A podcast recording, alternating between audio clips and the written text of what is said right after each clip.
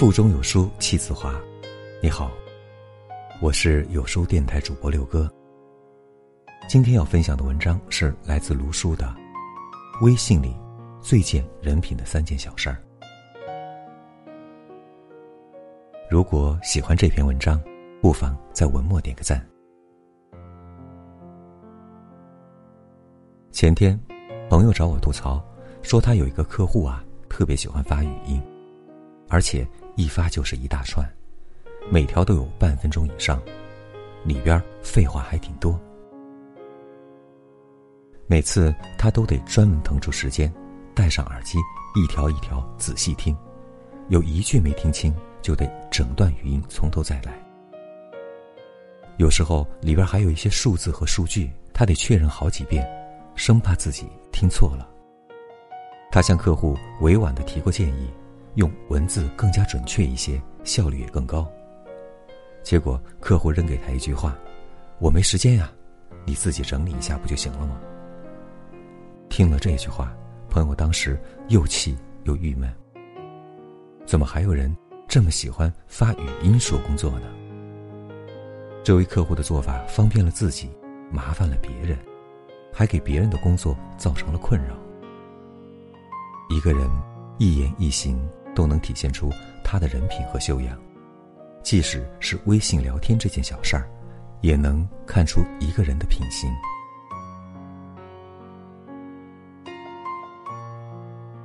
一个人在微信上聊天方式，就能看出他为人处事的方式。之前看过一个话题。微信聊天里，你最厌烦的字眼是什么？点赞最多的回答是两个字：“在吗？”这可能是最尴尬的开场白。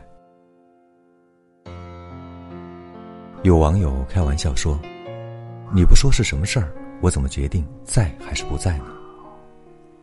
这句“在吗”看起来好像是挺礼貌的打招呼，但实际上反倒显得多此一举。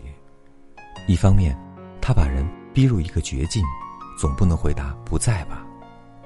另一方面，如果接收的人刚好有事儿，过了一会儿才回信息，这时候回答在就没有时效性了。两个人你来我往，好不容易凑到一起，还要寒暄半天才开始说正事儿，这中间就浪费了很多的时间和精力。倒不如开门见山，上来就把事情说清楚，多一点真诚，少一点套路。点赞排在第二的呢是“哦，嗯，啊”这种单字的回复，对于许多人来说，一个字的回复冷漠和敷衍都快要溢出屏幕了。如果一个人总是用一两个字来回复你，那他不是所谓的高冷。也不是不善言辞，只是不愿意在你身上多花时间。有时候兴致勃勃的说了很多，却换来对方一个爱理不理的“哦”，就好像迎头被人泼了盆冷水，再多的热情也一下子凉透了。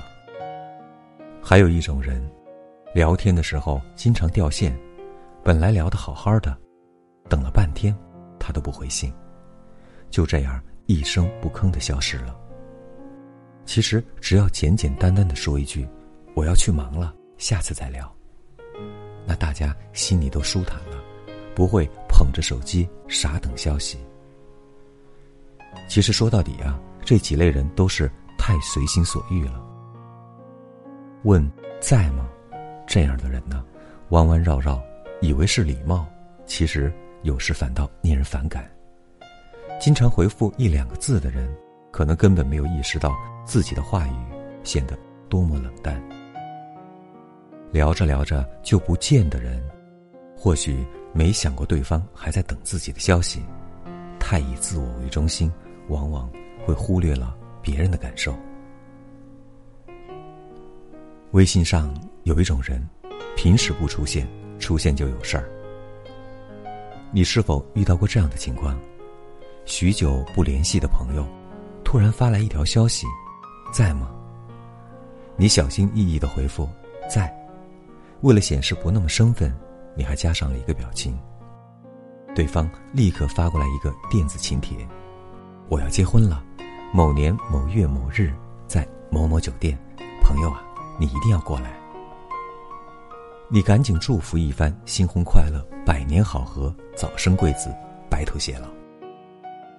第一个反应，这么多年没见，好像都不知道这位朋友过得如何。第二个反应，总不能空手去吧，又要随份子了。有一次，有一个陌生人指名道姓的加我微信，语气还很熟络。我看着名字想了半天，也没有什么印象。他提醒了两遍，我才想起来，几年前在工作上有过几次交集，但其实我们并不熟悉。我礼貌的问：“有什么事儿吗？”他发了几个呲牙的表情，回复我：“没事儿，就不能联络联络感情吗？”这话说的倒显得我不近人情了，只是我们之间真没有什么感情需要联络的。第二天，我打开微信。发现朋友圈被他的广告刷屏，原来他在做某三无保健品的代理。最后，我只好选择默默的屏蔽。这些突然出现的人呢，往往不是真心想和你分享回忆、联络感情，他们找上你的目的性太强了。目的性太强的交往，很容易引起反感。你真心给他婚礼祝福，其实他想要的就是份子钱。你想把他当朋友，他却把你当成冤大头。这样的人不需要聊回忆，不需要谈感情，他没有把你当朋友，那你也没有必要为这份变质的交情而头疼。有些人本来就是人生当中的过客，有些感情有了结局就没有续集。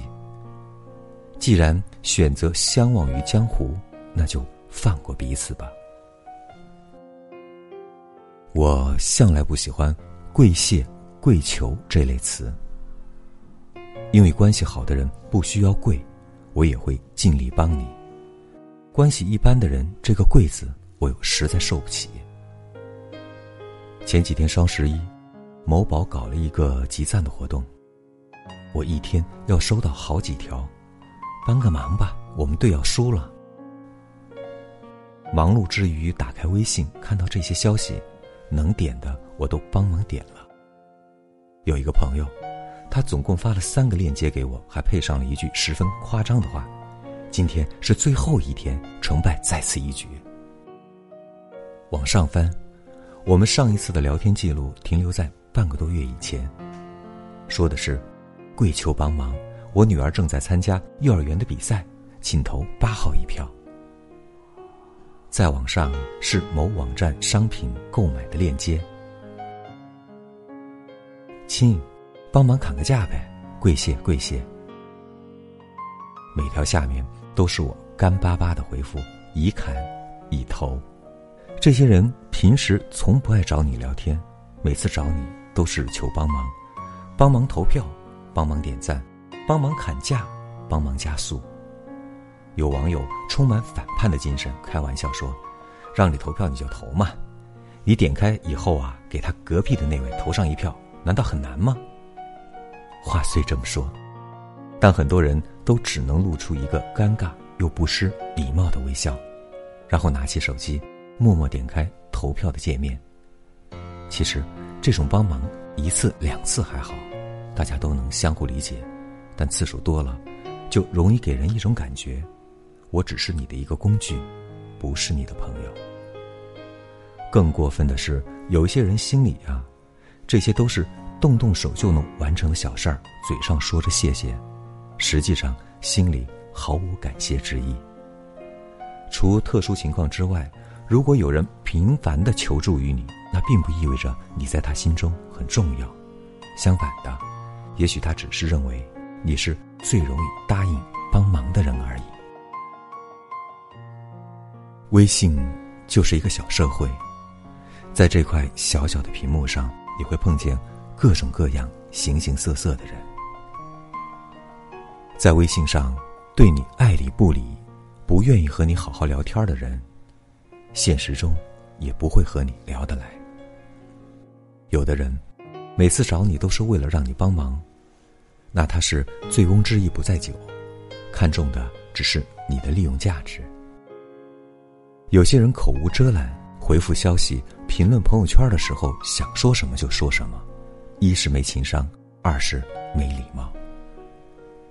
细节暴露修养，一个人做过的事、说过的话，就是他的名片。人与人之间需要体贴，需要尊重。微信聊天虽然隔着屏幕和网线，但也需要保持礼貌和修养。真正的朋友不会老让你为难，而那些总是为难你的人，不值得你把他当朋友看待。在这碎片化的时代，你有多久没读完一本书了？长按扫描文末二维码，在有书公众号菜单免费领取有书独家引进外文畅销书四本，附中文讲解。欢迎大家下载有书共读 App 收听领读，我是主播六哥，在美丽的广州为你送去问候。记得在文末点个赞。